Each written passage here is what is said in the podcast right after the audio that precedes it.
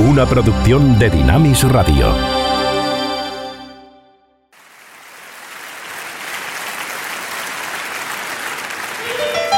Ruta 66. Un recorrido con José de Segovia por la cultura popular a la luz de los 66 libros que iluminan el camino de la vida.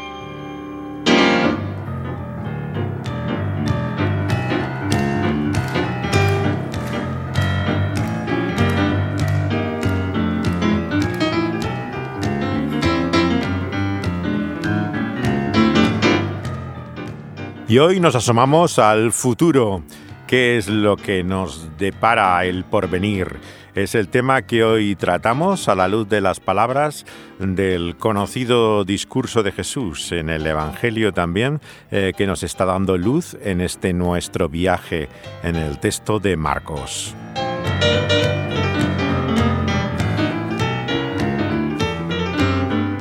La sintonía está a cargo de un pianista, como pueden escuchar. Se trata de Joja Wentz, que es alemán. Él es compositor y pianista en Hamburgo y también tiene su propia versión, como pueden escuchar, instrumental de Ruta 66.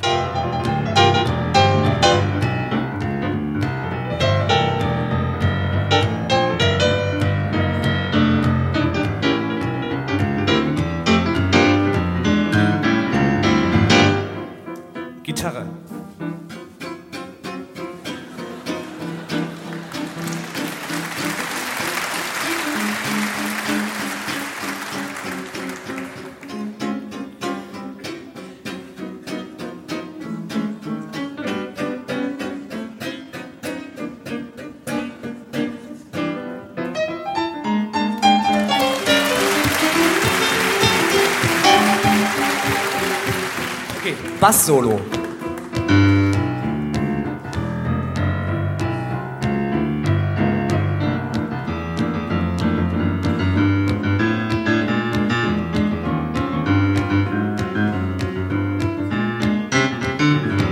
Escuchamos las diferentes variaciones del sonido del piano de Jojo Vent.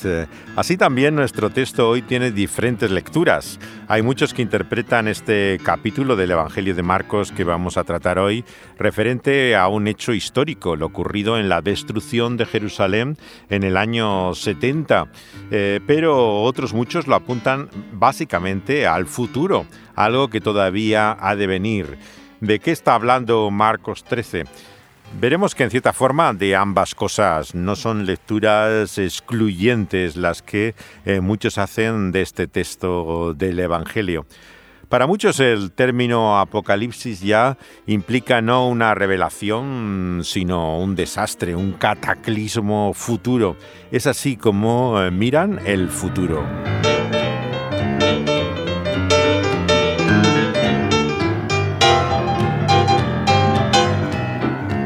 La canción con la que vamos a empezar hoy es de un cantautor llamado Barry Maguire cuya conversión al cristianismo evangélico fue bastante notoria, puesto que él era el autor de una de las grandes canciones de protesta que hay ya a mediados de los años 65, o sea, todavía muy tempranamente en la década de los 60. Se llamaba La víspera de la destrucción, Eve of Destruction, y hace referencia muy directamente a la guerra del Vietnam, lo que es el reclutamiento, pero también la amenaza de la guerra civil, el movimiento por los derechos civiles, e incluso referencias a Oriente Medio y al programa espacial norteamericano. Es el trasfondo de esta canción que fue ofrecida a los Birds eh, para que la sacaran como una de las versiones que hacían también de Dylan pero que la rechazaron. Y fue otro grupo de Los Ángeles, los Turtles, eh, los que eh, a menudo habían ah, aceptado eh, temas que descartaban los Birds, también los que dan a conocer este tema que el propio Maguire también grabó en el año 65. Vamos a escuchar la propia versión de Barry Maguire de La Víspera de la Destrucción.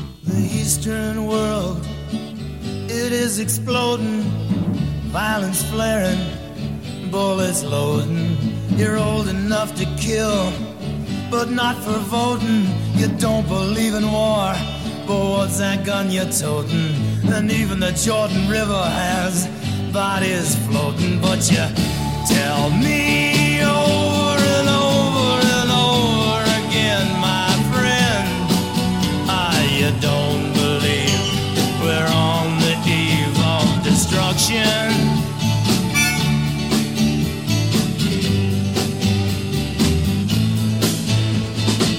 Don't you understand what I'm trying to say? Can't you feel the fears I'm feeling today? If the button is pushed, there's no running away. There'll be no one to save with the world in a grave. Take a look around you, boy. It's bound to scare you, boy. And you tell me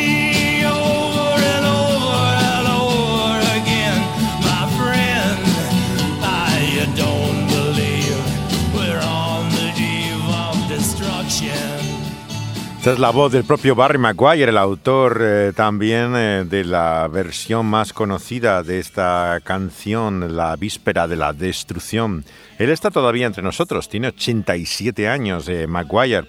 Él viene de Oklahoma y muy tempranamente, el año 62, empieza a actuar ya en El Trovador, el pequeño club de folk, eh, y se une, se une a la banda de New Christy Minstrels, que era la más importante banda de folk que había a primeros años 60 en Estados Unidos, y graba sus primeras cosas ya en esa época. Eh, la víspera de destrucción es realmente su tema más conocido, con el que llega a las listas de éxitos. Eh, él eh, hace versiones también de temas con Mamas and the Papas, tiene que ver también relación con Franz Zappa.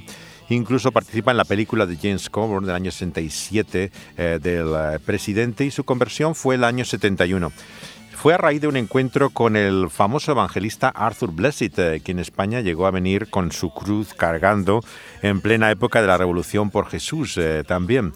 Él a partir de entonces graba en el sello cristiano más conocido que se forma entonces, que es Mir, ¿no? Mirra y eh, al principio colabora con el trío familiar que era el segundo capítulo de Hechos, Second Chapter of Acts, y el año 64 graba también otro nuevo álbum en el cual incluye una versión mm, distinta ¿no? de la víspera de la destrucción y que acompaña a una gira con el segundo capítulo de, Hechos y así sigue en, los años 70 eh, haciendo eh, música ya inspirado eh, por su fe cristiana.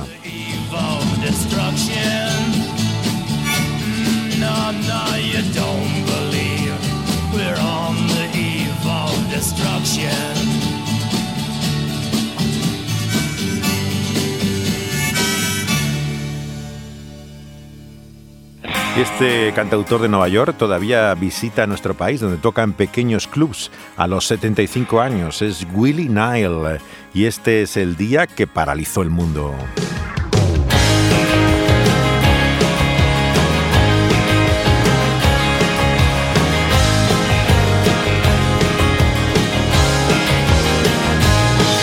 Politicians were in the pockets.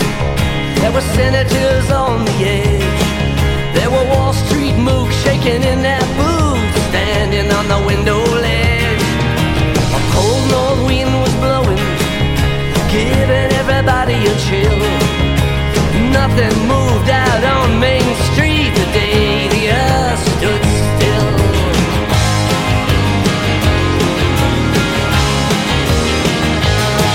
There was panic in the cities. There was terror in the towns. There were teardrops on every street the day it all came down. There were mothers holding babies, wailing on the windowsills. There were preachers begging down on their knees the day the earth stood still. The day the earth stood still. The day the earth stood still. I saw grown men cry, making out their will.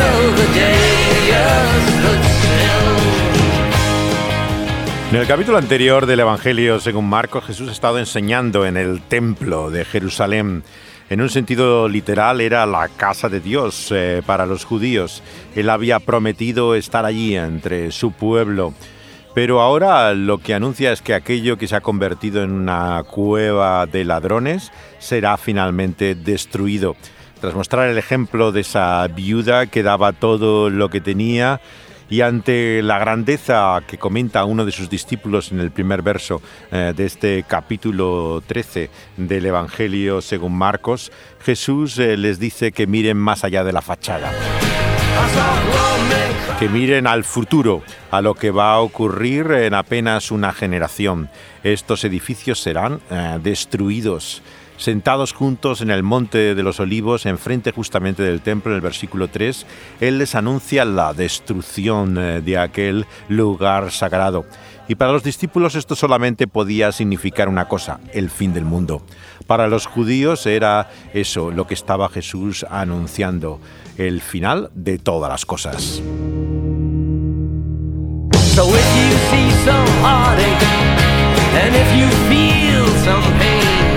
and if you see some lonely soul out standing in the pouring rain, offer up some kindness, compassion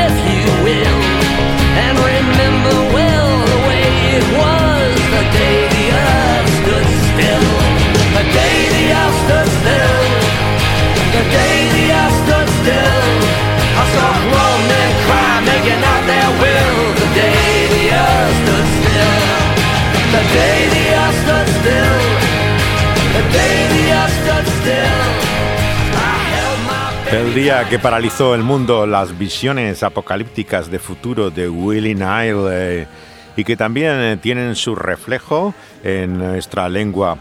Lo que vamos a escuchar ahora es de la banda catalana Dorian, eh, que cantan en castellano desde el año 2004, en una curiosa mezcla de el pop eh, más electrónico con el rock indie, y que abundan en sus letras con imágenes del futuro, como esta que lleva el título de Tornado.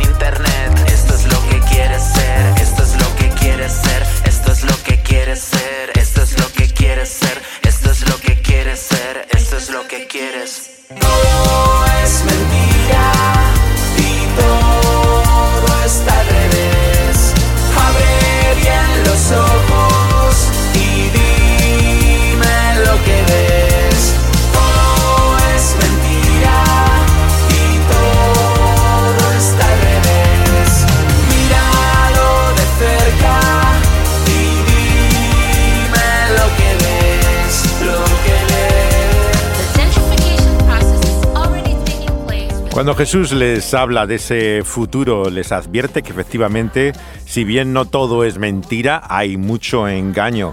Les dice en el verso 5 de este capítulo 13 de Marcos, no seáis engañados, porque habrá muchos falsos maestros eh, que intentarán explotar incluso manipulando a los cristianos con afirmaciones que indiquen realmente verdad cuando lo que estarán es trayendo engaño. Es una palabra de advertencia.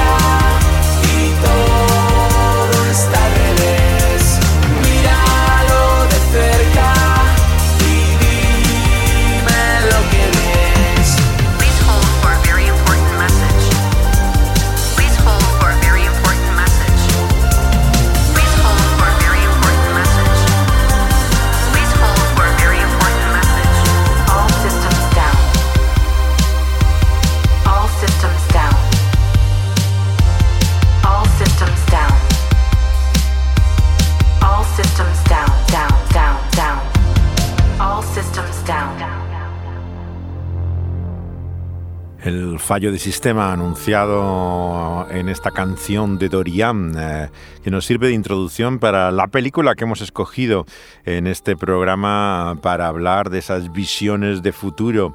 Se trata de El día de mañana en España, pero que el título más correcto sería el hispanoamericano, donde es conocido como El día después de mañana, que es como se llama realmente la película. Eh, da, eh, da una idea equivocada la traducción española. Es una curiosa forma en la cual el cine de, llamado de desastres, ¿no? desde los años 70, se ha transformado a principios de este siglo por la obra de un alemán, Roland Emmerich, eh, que hace unos eh, productos de Hollywood que ya casi eh, son difíciles de prever, estas superproducciones que solían hacer antes, pero que giran siempre en torno a este de, tipo de desastres y catástrofes en los cuales se plantea la destrucción del planeta. Está basado en un libro de Art Bell y Whitley Strieber que se llama eh, La supertormenta global que viene y hace referencia al efecto climático catastrófico ¿no? que puede producirse cuando se interrumpe ¿no? lo que es el ciclo natural en el Océano Atlántico Norte por una serie de enfriamientos globales que llevarían a una nueva era de hielo.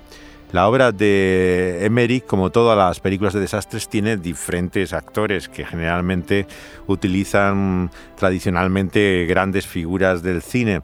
Él no tiene tantos famosos, pero aparece Dennis Quaid eh, de protagonista con un jovencísimo Jake Gyllenhaal eh, que estaba haciendo de su hijo en la película.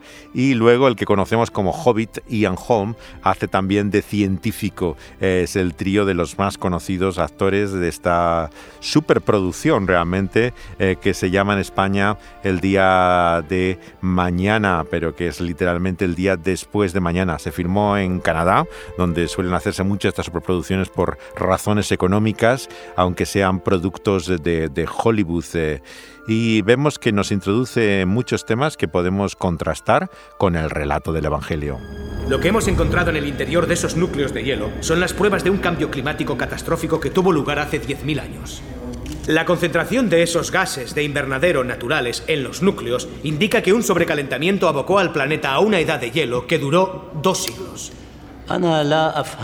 Estoy confuso. Creía que hablábamos del calentamiento global, no de una edad de hielo. Sí, es una paradoja, pero el calentamiento global puede desencadenar un enfriamiento. Me explicaré. El hemisferio norte debe su clima templado a la corriente del Atlántico Norte. El calor del Sol llega al Ecuador y el océano lo lleva hacia el norte. Pero el calentamiento global está fundiendo los casquetes polares y alterando ese flujo que acabará deteniéndose. Y cuando eso ocurra, adiós a nuestro clima cálido. Disculpe, eh, ¿cuándo cree que ocurrirá eso, profesor? ¿Cuándo? No lo sé. Dentro de 100 años o quizá de mil. Lo único que sé es que si no actuamos pronto, nuestros hijos y nuestros nietos pagarán las consecuencias. ¿Y quién pagará las consecuencias del protocolo de Kioto? Eso puede suponer pérdidas de miles de millones de dólares. Con el debido respeto, señor vicepresidente, el coste de no hacer nada sería mayor. Nuestro clima es frágil y al ritmo que quemamos combustibles fósiles contaminando el medio ambiente, los casquetes polares pronto desaparecerán. Profesor Hall, nuestra economía es prácticamente tan frágil como el medio ambiente. Debería tenerlo en cuenta antes de hacer afirmaciones tan sensacionalistas. Verá, el último pedazo de hielo que se desprendió era más o menos del tamaño de Rhode Island. Algunos calificarían eso como sensacional.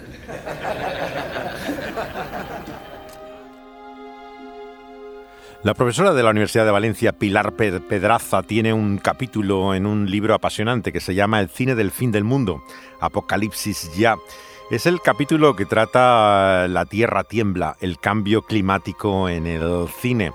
Y llega justamente a esta película, que es cuando se publicó más o menos el libro.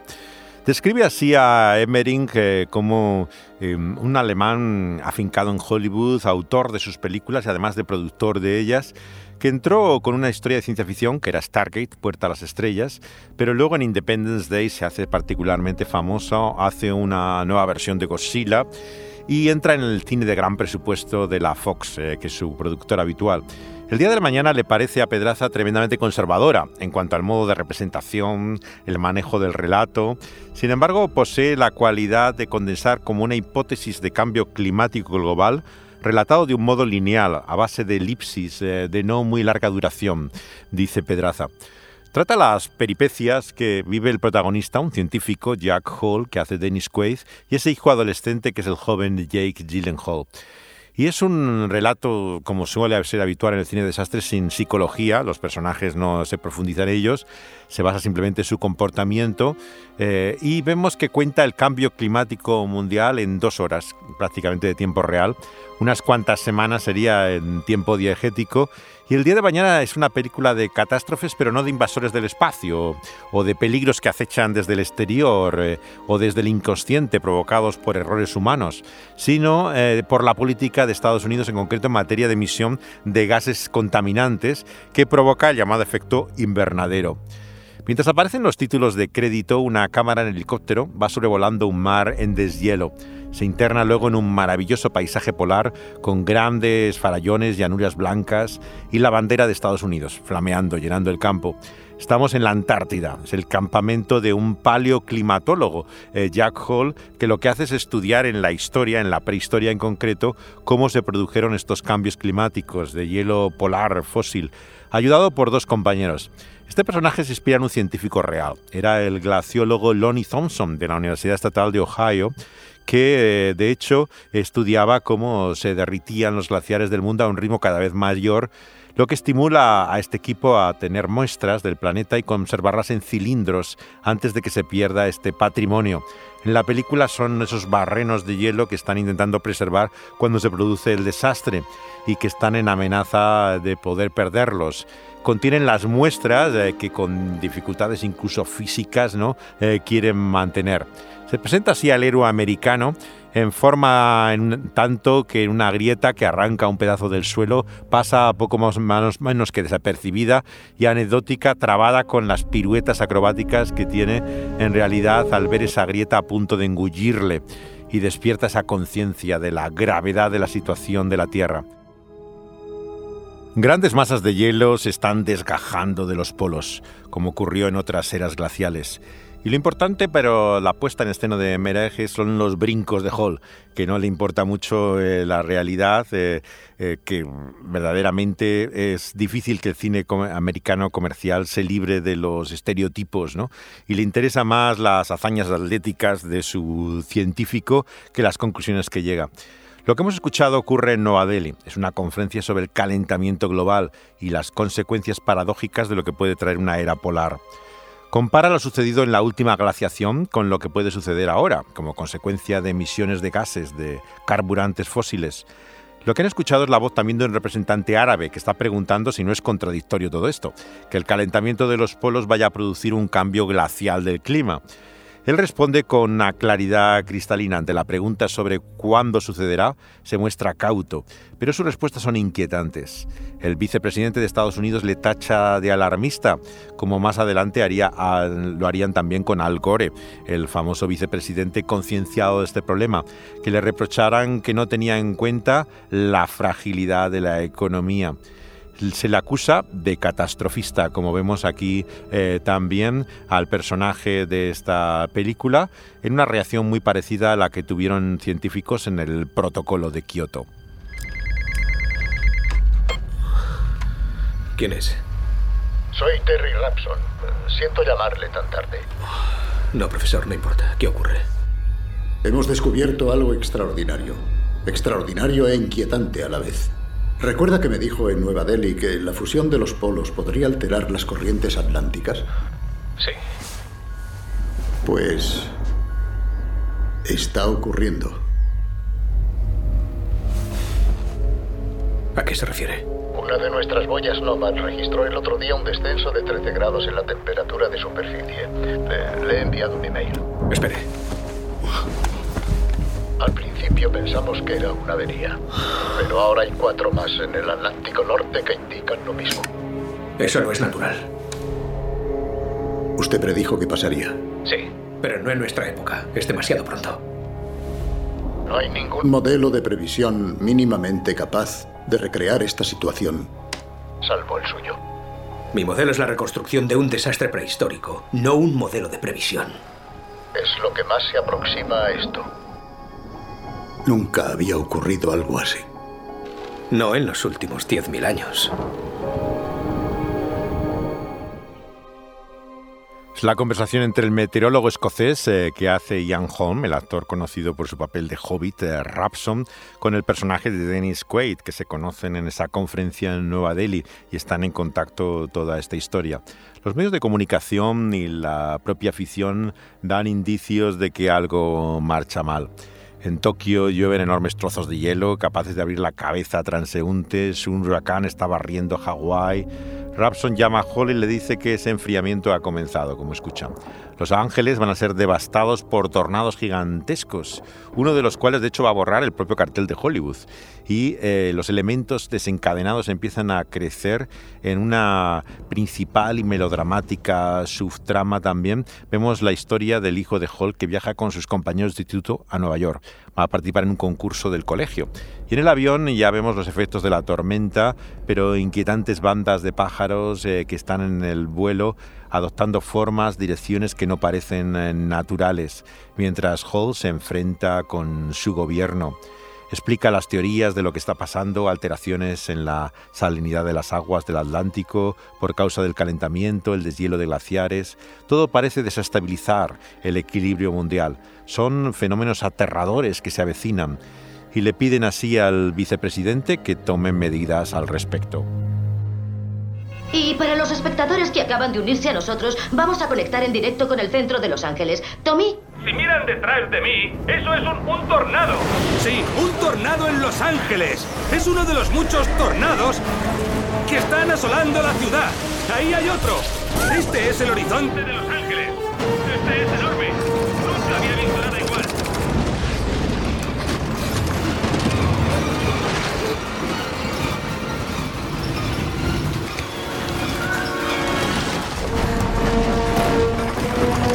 ¿Qué ocurre?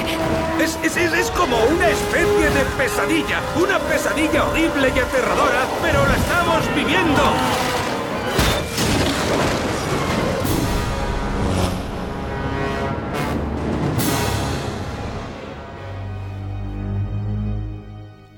Todo esto parece señalar y apuntar a una pesadilla, como dice el locutor de la televisión de Los Ángeles. Así muchos todo lo que entienden que es apocalíptico, señales de los tiempos que van desde guerras, rumores de guerras, en el versículo 7 de este capítulo 13 del Evangelio de Marcos, unido a desastres naturales como pueden ser eh, terremotos, eh, convulsiones sísmicas, hambrunas, señales de que el fin del mundo es inminente. ¿Cómo dice Jesús que debemos eh, verlas? El versículo 5 dice que no nos engañemos, porque son realmente el anuncio de un nacimiento. Es el comienzo de los dolores de parto de una nueva vida, dice el versículo 8. Por lo tanto, tenemos que verlo como el inicio, pero de una fase que da lugar a una nueva vida con la expectación, con el estado de alerta, pero sin el pánico y el terror eh, que hace un diagnóstico equivocado de las contracciones del universo. Nos llama, por lo tanto, a entender que este es el comienzo y el amanecer de una nueva era, la que va a traer Jesús con su regreso. Y no son sino señales que lo que anuncian es una nueva vida. Bien, bien, prestadme atención, escuchad, por favor. Tenemos mucho trabajo. Y muy poco tiempo, así que empecemos, por favor. Borstin. Los modelos de cuadrícula son inútiles. No creo que esos modelos no sean de mucha ayuda. Los canadienses han informado de una tremenda borrasca procedente del Ártico. En Siberia hay un sistema de bajas presiones fuera de lo normal. Y en Australia acaban de sufrir el tifón más fuerte de su historia. ¿Cree que esos fenómenos están conectados? Hay que considerar esa posibilidad. La única fuerza que puede afectar al tiempo a escala mundial es el Sol. ¿Y qué, dice sobre ¿Y qué opina la NASA? Lo hemos comprobado. La potencia solar es normal. ¿Y la corriente del Atlántico Norte? ¿Qué le pasa? Anoche recibí una llamada del profesor Rapson del centro Hetland. Cree que la corriente ha cambiado. Oh, vamos ya, ¿cómo es posible? La corriente depende de un delicado equilibrio entre agua dulce y salada. Ya lo sabemos. Sí. Pero nadie ha tenido en cuenta cuánta agua dulce ha llegado al océano a causa de la fusión del hielo polar.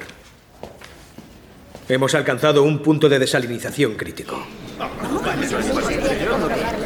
Eso explicaría qué ha provocado esta meteorología. En Headland tenían datos muy convincentes. Me han pedido que les explique mi modelo paleoclimático para prever lo que ha de venir. Espera, ¿estás sugiriendo que estas anomalías van a continuar?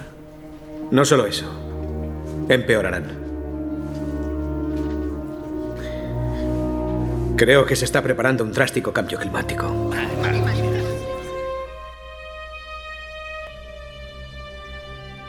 Estas conclusiones científicas vemos que no son apoyadas por el poder político del gobierno.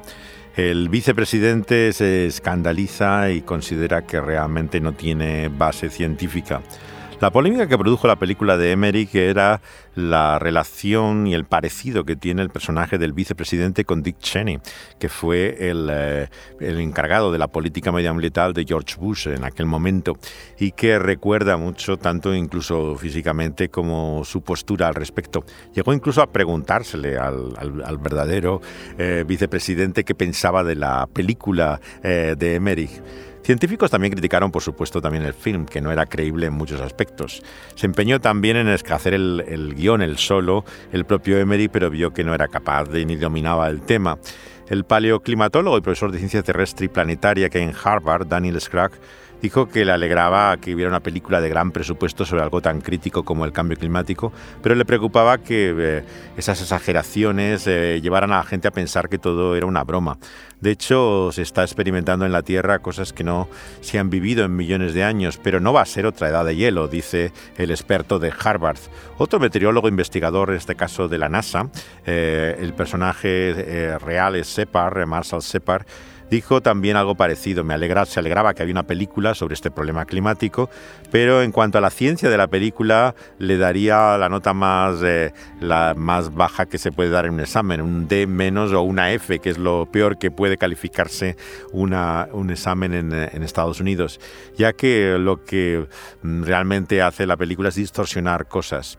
El climatólogo de la Universidad de Victoria, en Australia, Andrew Weber, eh, dijo que era el coloso en llamas de la ciencia climática, haciendo referencia al clásico del cine de desastres de los años 70 sobre esa eh, torre del edificio en llamas y que realmente no le quitaba el sueño una nueva edad de hielo como a los personajes de esa película. Por supuesto que había opiniones más extremas, negacionistas del cambio climático, como puede ser eh, Patrick Michaels, que está financiado en gran parte por el petróleo, y el eh, profesor de investigación de ciencia ambiental que hay en la Universidad de Virginia, rechazaron que hubiera un consenso científico sobre ese calentamiento global y calificaron la película de mera propaganda.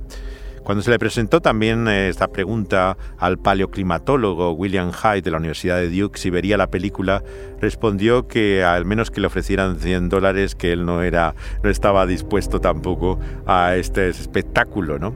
Eh, el, la reseña que hizo finalmente, eh, la descripción de la película, dice que era como un Frankenstein eh, para la cirugía de trasplantes de corazón. Eso era eh, su tratamiento de, del clima. Por lo tanto, claro, lógicamente no se pueden tomar muy en serio las conclusiones científicas. ¿no? Eh, lo que le interesa, desde luego, es unir por un lado la historia personal del científico y de la búsqueda de su hijo y sus peripecias en Nueva York con el conflicto que tiene también eh, con el gobierno de este vicepresidente que parece inspirado en Cheney. Señor vicepresidente, Tom. Ya conoce al profesor Hall. Sí, nos conocemos. Ah, el profesor Hall tiene nueva información que debería considerar. Hemos obtenido estos resultados con el modelo de simulación. Y explican qué está causando esta meteorología. Mire, ya lo veré luego. Ahora tengo una reunión con los servicios de emergencia. Pero esto es muy urgente, señor. Nuestro clima ha cambiado bruscamente y va a ir a peor durante las próximas seis semanas. Usted dijo que esto no ocurriría hasta dentro de 100 años o más. Me equivoqué. O quizás se equivoque esta vez. Ojalá fuera así, pero usted está al corriente de lo que está pasando en todo el mundo. Mire, ya hemos hecho los preparativos para esta tormenta. ¿Qué más quiere? Creo que deben empezar a plantearse evacuaciones a gran escala cuanto antes, sobre todo en los estados del norte. ¿Evacuaciones? Sí. ¿Ha perdido el juicio? Tengo que irme. Señor vicepresidente, si no actuamos ahora será demasiado tarde. Se plantea en esta película la necesidad de la evacuación de gran parte de la población de Estados Unidos, la mitad que abarca el sur hacia México. En el texto del Evangelio que estamos considerando también eh, vemos lo que va a significar la destrucción del templo en Jerusalén, que aquí Jesús profetiza. Vemos que esa abominación de la desolación que había profetizado Daniel parece cumplirse cuando Antíoco Epífanes había levantado un altar a un dios pagano, Zeus, sobre lo que era el lugar de ofrecimiento de los sacrificios que se consideraba una blasfemia. Se habla incluso del sacrificio de cerdos en ello, que fue algo tremendamente ofensivo para los judíos el año 168 a.C.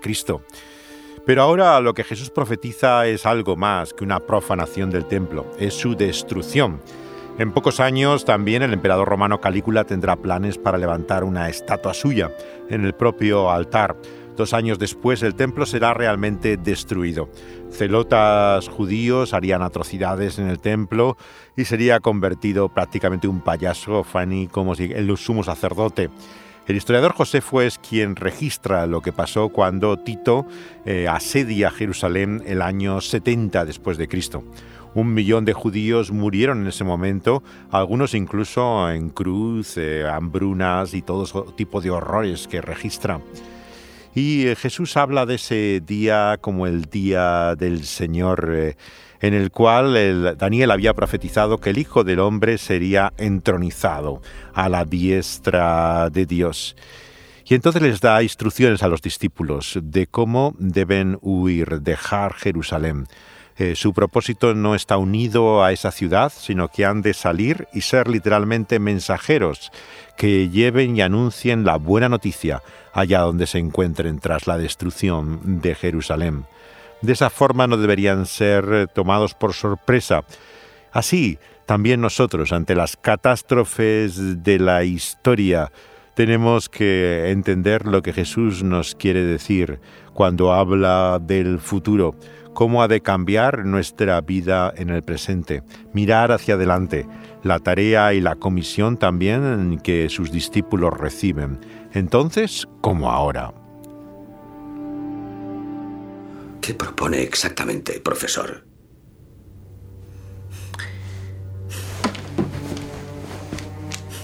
Evacuar a quienes estén al sur de esta línea.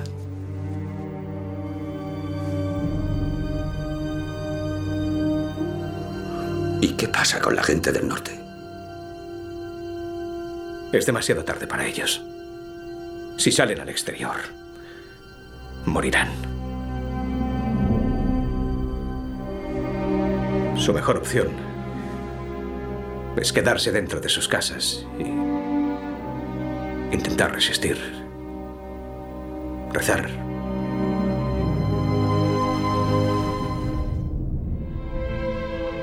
Las palabras de Jesús a los discípulos hablan de cómo han de enfrentarse al sufrimiento. Igual que en esta historia, gran parte de la población americana no puede esperar más ayuda que la divina y apunta a la oración como su única esperanza.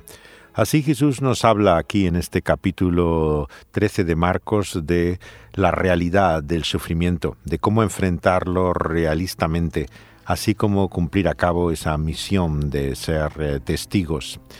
Nos dice, por lo tanto, que no debe sorprendernos, como dice el apóstol Pedro, la tribulación ante las catástrofes que la historia pueda depararnos.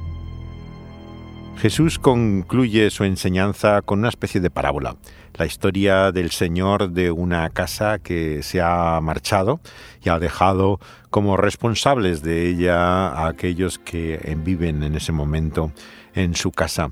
Nos habla de cómo tienen diferentes funciones, hay uno en la puerta y otros tienen diferentes tareas, pero tienen que ser conscientes que la casa no es suya, que un día han de responder ante el dueño que puede volver en cualquier momento.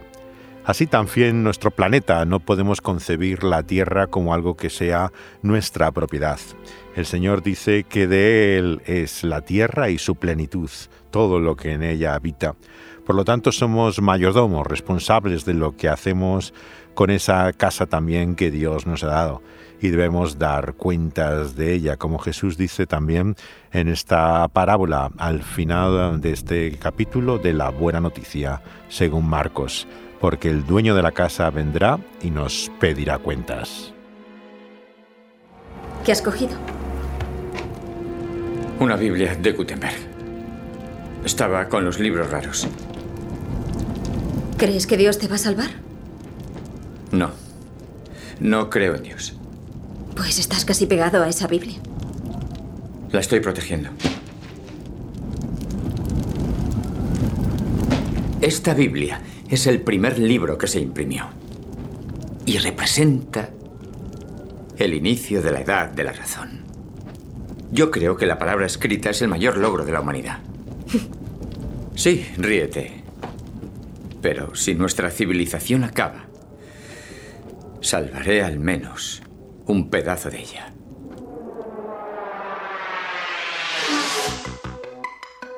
Like a thief in the night, just like lightning in the sky. When Jesus comes to take his church away, yeah. with a wave of his hand, we'll be in the promised land, and the people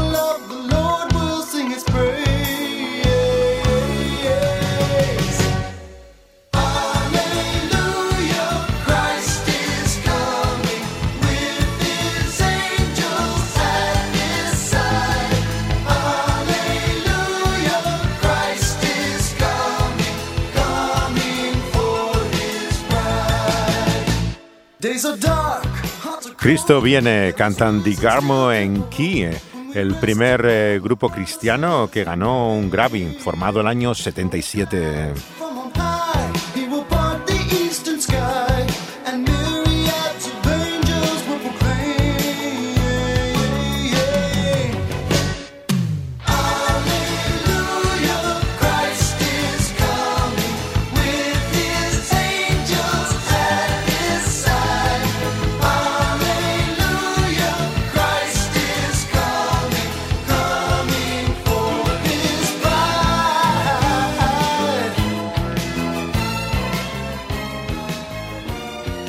Cristo vuelve, no sabemos la fecha y no podemos hacer el ridículo que han hecho organizaciones como los Testigos de Jehová dando una fecha detrás de otra. Sencillamente no conocemos el día. Lo que tenemos es una tarea que hacer y estar despiertos y alerta. Vivir cada día a la luz de su cierto regreso.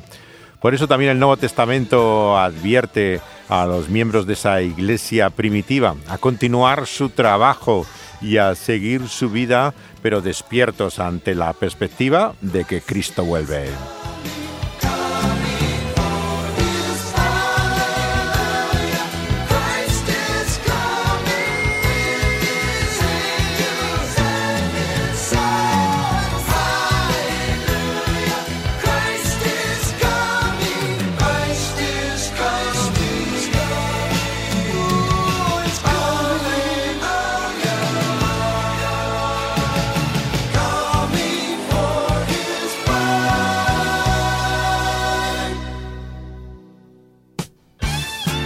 Por eso tenemos que estar preparados. Así de bien suenan la Sweet Comfort Band, otro grupo cristiano formado antes, el año 73, en Riverside, California, y que canta esta canción eh, para estar listos para ese día. Get ready.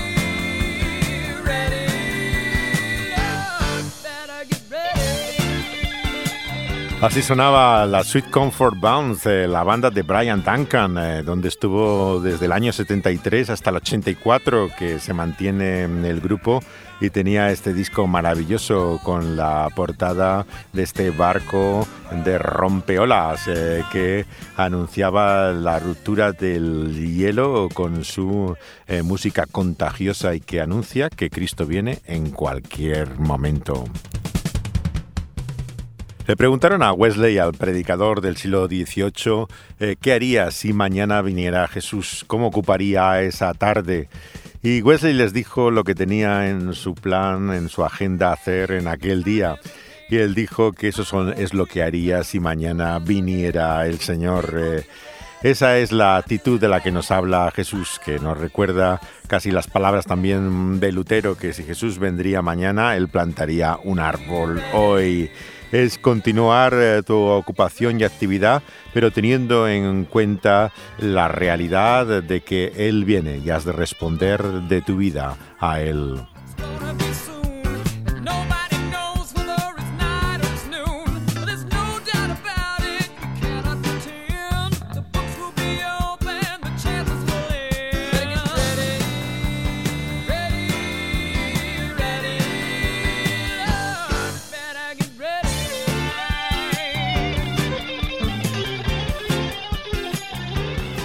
Hay que estar despierto porque no se sabe a qué hora vendrá el Señor, concluye este capítulo 13 de la buena noticia según eh, Marcos.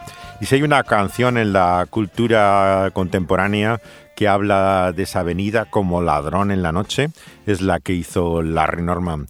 Pero vamos a escucharlo esta vez en otra versión, en la que hizo Cliff Richard en los años 70 una versión eh, nada despreciable, bastante lograda eh, del tema de Larry Norman, que desea que estemos preparados y listos para ese día. I wish we've all been ready. Canta Cliff Richard las palabras eh, del Evangelio de Marcos que están en la canción de Larry Norman. El que esté en la azotea, que no descienda a la casa, ni entre para tomar algo de su casa. Que el que esté en el campo no vuelva atrás a tomar su capa Ay de las que están encintas y de las que críen en aquellos días. Orad para que vuestra huida no sea en invierno. Porque aquellos días serán de tribulación, cual nunca ha habido, desde el principio de la creación que Dios creó hasta este tiempo, ni la habrá. Y si el Señor no hubiese acortado aquellos días, nadie sería salvo. Mas por causa de los escogidos que Él escogió, acortó aquellos días. Si algunos dijere, mirad, aquí está el Cristo, o mirad, allí está, no lo creáis, porque se levantarán falsos cristos, falsos profetas, harán señales y prodigios para engañar, si fuera posible, aun los escogidos. Mas vosotros mirad que os he dicho todo esto antes. Life was filled with guns and war, and everyone got trampled on the floor.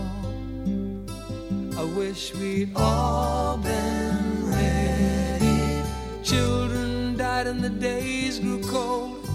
A piece of bread could buy a bag of gold. I wish we'd all been ready. There's no time to change your mind. The sun has come and you've been left behind. Oh, a man and wife asleep in bed. She hears a noise and turns her head, he's gone. I wish we'd all been ready. Two men walking up a hill, one disappears and one's left standing still.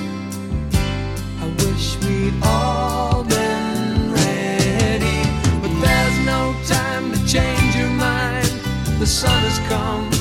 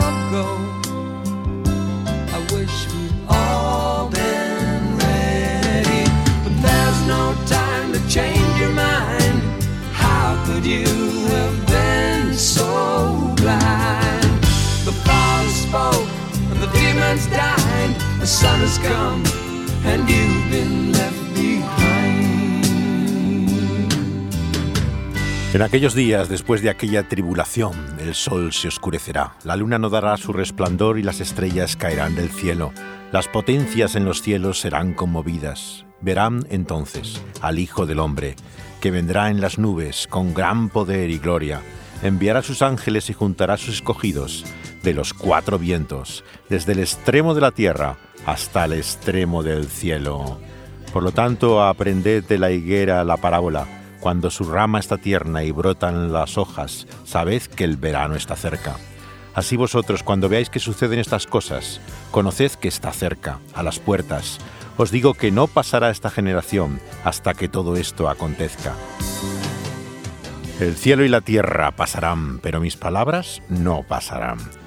De aquel día y de la hora nadie sabe, ni aun los ángeles que están en el cielo, ni el Hijo, sino el Padre. Mirad, velad y orad, porque no sabéis cuándo será el tiempo.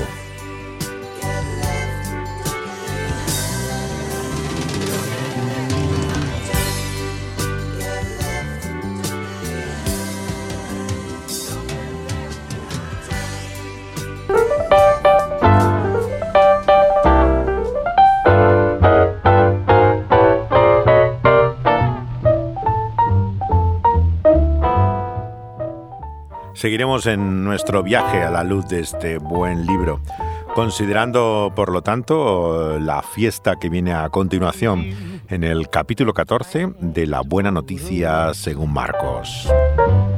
Travel my way, take the highway, that's the best. Pueden escuchar este programa y todos los anteriores tanto en vivo cuando son emitidos por Dynamic Radio, como luego cuando son subidos a las plataformas en forma de podcast. Podcast que pueden escuchar tanto en eh, la plataforma que tiene la emisora de Dynamis, en eh, lo que es SoundCloud, una plataforma en la cual aparece igual que en Evox, eh, como el pulso de la vida Dynamis Radio. También están eh, todos los programas ahora en Spotify y los últimos son subidos también incluso a YouTube.